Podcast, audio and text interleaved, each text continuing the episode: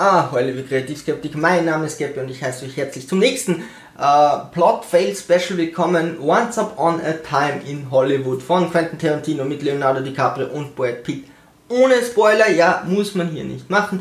Ich habe mir am Wochenende Terminator Dark Fate angesehen, das ist das andere Plot Fail Special und hier Once Upon a Time und ging dann sehr verwirrt in mein restliches Leben zurück. Also, hey, keine Spoiler und es wird eine kurze Review. Zumindest, äh, das mein Plan. So, es ist Hollywood bis 1969. Als Grundlage solltet ihr, also wenn ihr euch das noch nicht angesehen habt, davon gehe ich aus, wenn ihr euch das spoilerfrei ansieht, ihr solltet euch echt über die Tate-Morde äh, informieren, kurz auf Wikipedia nachlesen, wer ist Sharon Tate, die ist so der Red Herring in diesem äh, Film. Und wer ist so die Manson Family, die wurden angestiftet, um hier Sharon Tate dann unter anderem zu töten, ja.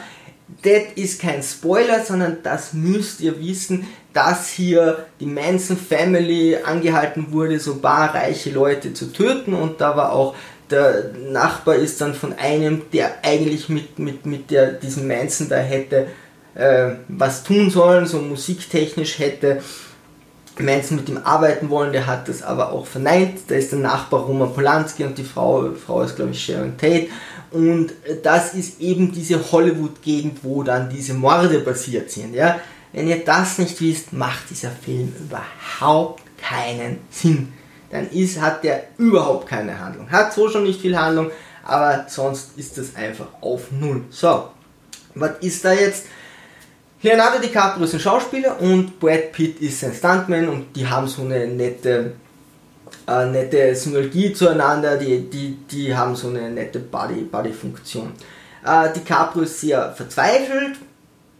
Hier werden Szenen gesetzt wegen der schauspielerischen Leistung. Ja, also wenn ihr zum Beispiel mal Holland Drive hernimmt, da gibt es eine Szene, da spielt eine Schauspielerin, also das sind Schauspieler, ja, und die spielt dann, wie es in Casting geht und eine Szene spielt. Ja, das ist dort ziemlich cool. Aber hier habe ich das Gefühl, ähm, Tarantino sagte mal, er möchte eine Verfolgungsszene machen, dann hat er Death Proof gemacht. Ja, irgendwann ist ein furchtbarer Film. Hier wollte mal zeigen, wie ein Schauspieler schauspielert. Also, so wie schaut es aus, wenn ein Schauspieler so tut, als würde er schauspielern.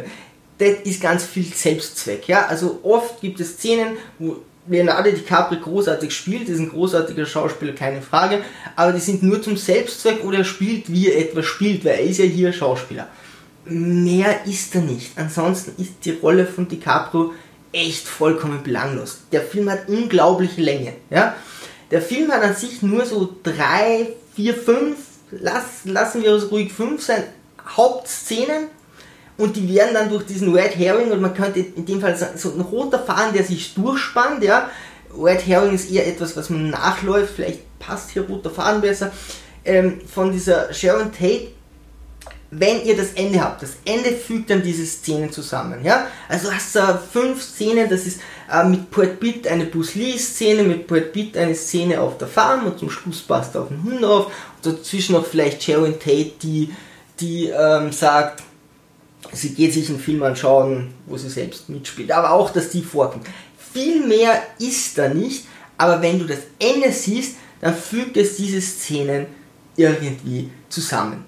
Dazwischen sind unglaubliche Längen, ja, also man denkt sich auch, also vorher weiß man das ja bei den Szenen nicht. Diese Farm-Szene macht großen Teilen überhaupt keinen Sinn, sie ist vielleicht ein bisschen nett, das ist noch der beste Dialog, aber sonst, hm, diese Szene mit Brad Pitt und Bruce Lee, du verstehst am Ende, was die zeigen soll, ja.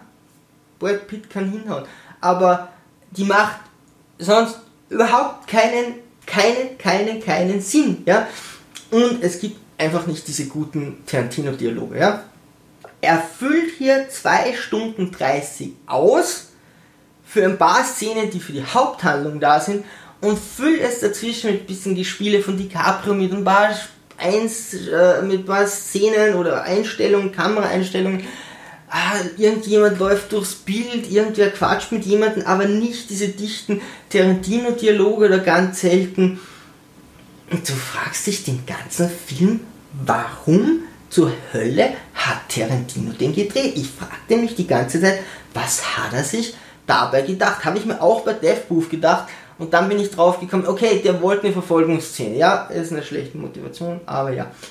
Und erst am Ende versteht man, warum Tarantino diesen Film, der teilweise wirklich sehr langweilig ist und keine Handlung hat. Ja, der Film hat keine wirklich wahrnehmbare Handlung.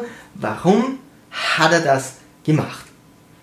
Und dann kommt so ein bisschen Tarantino-Brutalität, mit der müsst ihr können, ja, die ist ein bisschen übertrieben. Und nach zwei Stunden und 15 Minuten fängt so das Ende an und ich habe Tränen gelacht. Ich, ich habe mich gefreut wie ein kleines Kind vom Weihnachtsbaum. Boah, das war so lustig. Und dann machen auch die anderen, also ein paar andere Szenen zumindest Sinn. Und dann wusste ich, warum er diesen Film gedreht hat. Ihr müsst echt dazu wissen, also ich habe es eh schon gesagt, Manson Morde Film, ihr müsst ihr nicht wissen, aber das ist Grundvoraussetzung. Und ey, dann, ich wirklich, ich musste nach Stunden noch die Tränen aus meinen Augen rauswischen, weil ich so lachen musste. Ich weiß nicht, ob dieser Film mit diesen Längen und nicht so geilen Dialogen wirklich wert ist, dass du die 2 Stunden 15 vorher ansiehst, bevor es losgeht, ja. Du brauchst die aber irgendwie für diesen Effekt. Würde man den Film wahrscheinlich auch nicht öfters ansehen, aber für einmal ist das Ende wirklich hilarious. Also ich muss jetzt schon wieder lachen ähm, mir kamen, also wir sind die Tränen wirklich rausgestürmt. Ich war so froh, dass meine Freundin nicht da ist. Die kommt dann immer und glaubt, ich sterbe gerade. Also das Ende ist groß. Das Ende ist wirklich, wirklich großartig. Der Rest, ja, hätten wir wahrscheinlich kürzer machen können. Was ihr von diesem Film haltet, liebe Sturmtrotze, würde mich sehr interessieren. Ansonsten segeln wir straff halten und auf zum Horizont.